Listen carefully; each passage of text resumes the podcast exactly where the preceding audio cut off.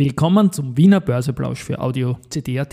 Heute ist Mittwoch, der 15. März 2023 und mein Name ist Christian Drastil. Heute bekommt der Markt nach der gestrigen Gegenbewegung schon wieder ordentlich eine aufs Dach. Dies und mehr im Wiener Börseplausch mit dem Motto Market and Me. Hey, here's Market and Me, podcasting for equity.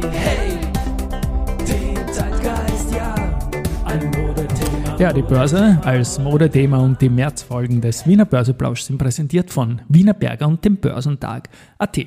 Eine wilde Woche. Am Montag hatten wir den schlechtesten Handelstag 2023 mit einem Minus von 4,08 Prozent. Gestern den stärksten. Dazu reichte aber ein Plus von 1,67 Prozent. Ähm, der heutige Tag schaut wieder gar nicht so gut aus und es geht schon wieder in Richtung schlechtester Tag. Aber schauen wir da mal hin. Denn der ATX, der ist mit minus 4,5% jetzt im Minus 3209 Punkte. Diese 4,5% wären der schlechteste Tag seit Jänner oder na, März 2022. Es sind erneut die Banken, die verlieren, und zwar die BAWAG minus 6%, die erste minus 5,4%. Und die Föstalpine ist keine Bank zwar, aber die verliert 4,8 Prozent. Auf der Gewinnerseite findet man nur die Strabag, die 0,4 Prozent im Plus liegt, dann die Immofinanz mit minus 1,29 Prozent schon an zweiter Stelle und die Lenzing mit minus 1,54 Prozent an dritter Stelle. Beim Handelsvolumen ist es so, dass die Banken auch dominierend sind, wieder 28,4 4 Millionen Euro Mittagsvolumen bei der Erste Group, bei der BAWAG haben wir 20 Millionen und bei der OMV 15,8 Millionen. Genau. Die österreichische Post kündigt sich an. Die waren in den vergangenen beiden Tagen, sowohl am Montag als auch am Dienstag, Tagesbeste im ATX und ist heute mit einem Minus von ca. 1,5% auch unter den besten Aktien. Die haben Zahlen geliefert und das Jahr 2022 hat einen stabilen Umsatz gebracht der Beat fetzt natürlich das Soundlogo im Hintergrund. Ja, der Umsatz 2,522 Milliarden Euro im Vorjahr war es 2,519, also wirklich Punktlandung. EBIT der ebenso eine Punkt Punktlandung, 372,7 versus 370,4. Und das Periodenergebnis, das ist um 19,1% auf 128,1 Millionen Euro zurückgegangen. Die Dividende wird auch leicht zurückgehen und zwar von 1,9 Euro für 20 A21 wird jetzt bei 1,75 Euro vorgeschlagen werden. 2023 plant man basierend auf dem Konzernumsatz 22 ein Wachstum im unteren bis mittleren einstelligen Bereich. Also trotz einem erwarteten Kostenauftrieb durch die fortlaufende Inflation soll mit dem Umsatzwachstum für 2023 ein EBIT etwa am Niveau von 20 22 erreicht werden.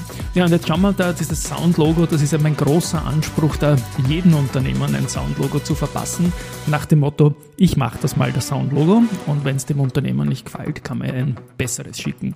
Die Post ist eben zuvor gekommen und hat natürlich eins der genialsten, das ich nie hinkriegen würde, da vor wenigen Wochen kommuniziert und darüber bin ich sehr, sehr happy.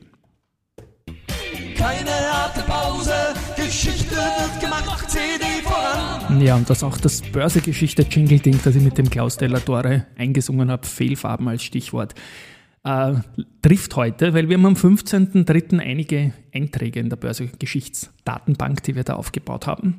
Und zwar der 15.03.2002 brachte den besten Tag in der Aktiengeschichte der Unica, die hieß damals 2002 noch nicht Unica, aber 10,13% war die beste Performance.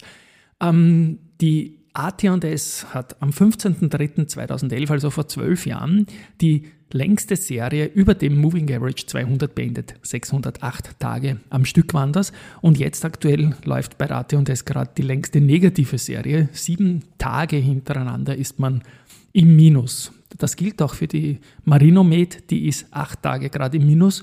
Jetzt purer Risikohinweis, beide Aktien habe ich gestern mit dem Stockpicking Österreich Wikifolio aufgestockt, kann man dann nachlesen.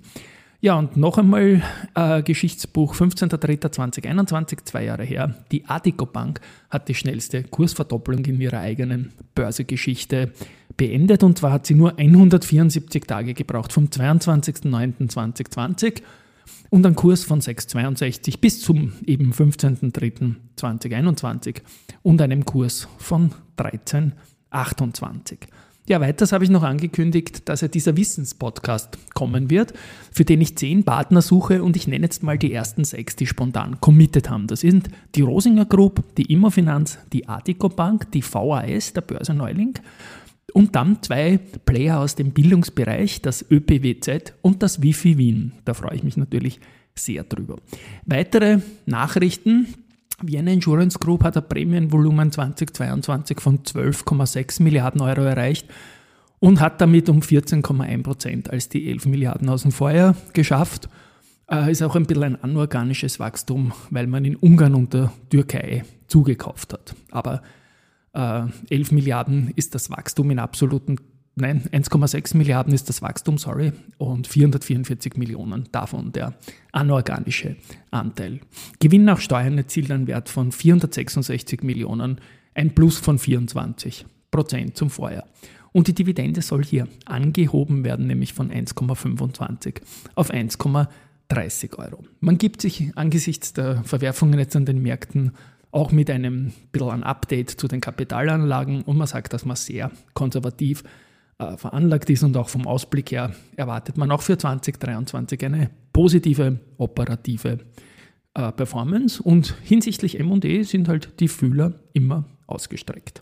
Gut, was haben wir noch? Die AMAG hat Hauptversammlung und das ist am 13. April und soll physisch stattfinden, also Präsenzveranstaltung. Balfinger Marine liefert 25 seiner Stiff Boom, Stiff Boom Cranes, das wäre so eine Hardcore Trash Metal Band, an den Offshore Windpark Kitaiskuyu Hibi Kanada in Japan. Habe ich jetzt sicher definitiv falsch gelesen. Aber ja, da braucht es auch einen Jingle für die Balfinger, dann klingt das Ganze noch leibender. Und um bei den Jingles zu bleiben, komme ich abschließend noch zu Research. Baderbank stuft Meier-Mellenhof mit Eid und Kursziel 197 Euro ein.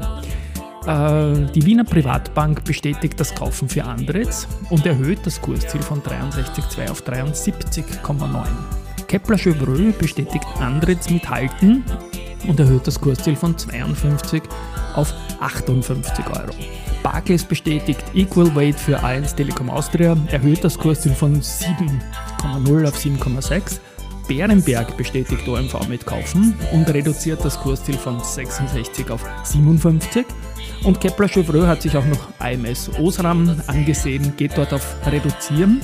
Und das Kursziel in Schweizer Franken ist von 7,8 auf 6,8. Und da ist noch was, sorry, ja, JP Morgan hat auch AMS Osram angeschaut, neutral, dabei bleibt es und es bleibt auch beim Kursziel von 10,5 Schweizer Franken. So, das war's für heute. Minus 4,5 Prozent schaut natürlich eher durchwachsen aus, aber vielleicht gibt es wieder einen halbwegs versöhnlichen Nachmittag, wie das auch am Montag der Fall war. Tschüss und Baba, wir hören uns morgen.